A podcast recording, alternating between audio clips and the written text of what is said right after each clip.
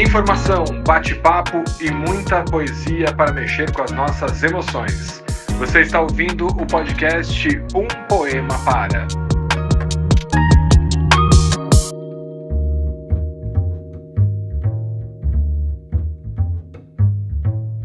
Olá, meus queridos ouvintes, gente linda que ama ler e ouvir poesia. Eu sou Olga De Favari e você vai junto com a gente em mais uma incursão poética. Ei, gente! Eu sou André Castro e então bem-vinda, bem-vindo a mais um episódio do Um Poema Para, esse podcast poético mais interativo da Podosfera. E que bom ter você aqui com a gente, viu? E não deixe também de entrar em contato com a gente através dos nossos perfis nas redes sociais, enviando sugestões de poemas, sugestões de poetas, nos dizendo aí quais são os seus poemas e poetas favoritos. Faça também críticas aqui aos nossos episódios. Estamos sempre em constante movimento, trazendo o melhor formato que seja legal para fazer parte da sua rotina, do seu dia a dia, para que esse grande painel, esse grande mosaico que é um poema para, faça sentido para compartilhar conteúdo, entretenimento, que ele sirva para trazer reflexões no seu dia a dia. Então, ó, não deixe de nos procurar, de nos seguir lá nas redes sociais, no Instagram, no Facebook e no Twitter, você nos encontra como um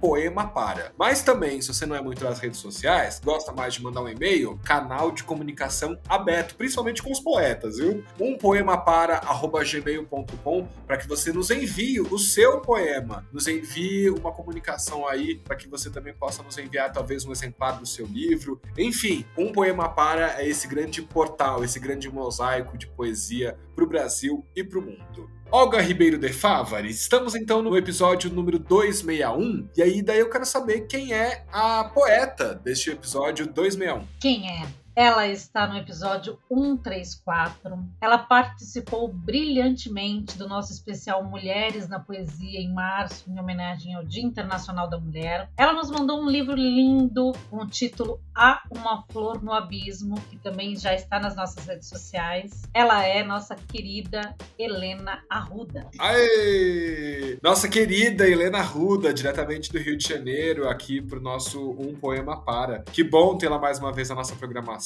já lemos então um poema dela lá no 134 e depois tivemos uma conversa, um bate-papo muito legal falando sobre toda a trajetória poética da Helena Ruda naquele especial que foi uma verdadeira aula, né, em homenagem ao Dia das Mulheres. Então, Helena, seja bem-vinda de volta, viu? Você que já é quase de casa. Vamos relembrar um pouquinho da sua trajetória, né, Olga? É isso, André. Eu fiz questão de trazer esse episódio porque a Helena nos mandou carinhosamente esse livro tão bonito que a gente precisa falar sobre ele, né? Eu vou ler a apresentação da Helena só para relembrar para os nossos ouvintes que tá aqui no livro. Então, Helena Ruda é poeta e ensaísta, autora dos livros Interditos, Mulheres na Ficção Brasileira, Corpos Sentidos, Identidades em Fuga, Personagens, Escritoras no Romance Brasileiro do século XXI. É mestre e doutora em Literatura Brasileira pela UFRJ, finalista do prêmio Off Flip de Literatura de 2021 na categoria Poesia e semifinalista na categoria Crônica. Ela escreve quinzenalmente para o jornal eletrônico O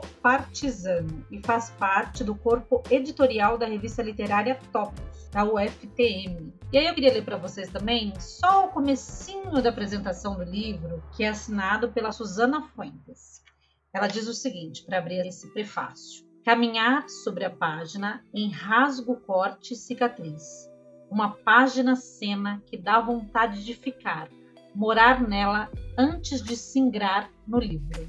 E aí, antes de ir para o poema, só para trazer para vocês um pouquinho mais de expectativa para a leitura do poema, a Helena escreve naquelas primeiras páginas do livro o seguinte: Escrever é atirar-me dos abismos, sem redes de proteção, para ver o que há lá embaixo, no escuro do mundo, e voltar com a flor, esperança tatuada no meu corpo outro, no meu corpo devir. Muito bom, que bom ter Helena Ruda mais uma vez aqui no nosso podcast. E vamos então agora conhecer o poema Os Olhos de Clarice, da poeta Helena Ruda, na voz da nossa Olga de Favari. E já basta de prosa e vamos à poesia.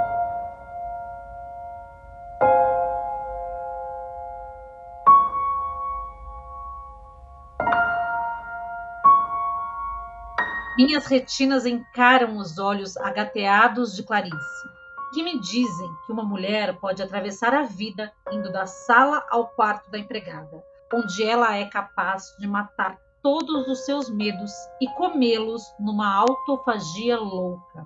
Um a um, seus medos sendo saboreados e seus dedos sendo lambidos um a um, e seus medos sendo expurgados um a um e sendo digeridos, e virando ficção, e virando poema, e virando a mesa, e virando a vida do avesso. Clarice disse que uma mulher degusta todas as baratas que moram nos porões do pensamento, porque ela pode pensar paulatinamente e degustar ao mesmo tempo e decidir seu percurso entre a sala de jantar e o sótão abandonado e frio do pensamento.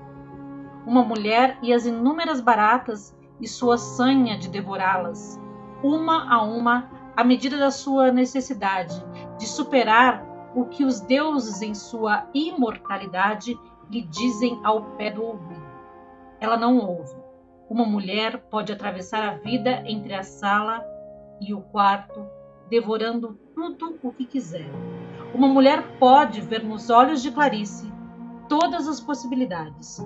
Uma mulher pode tudo. Uma mulher.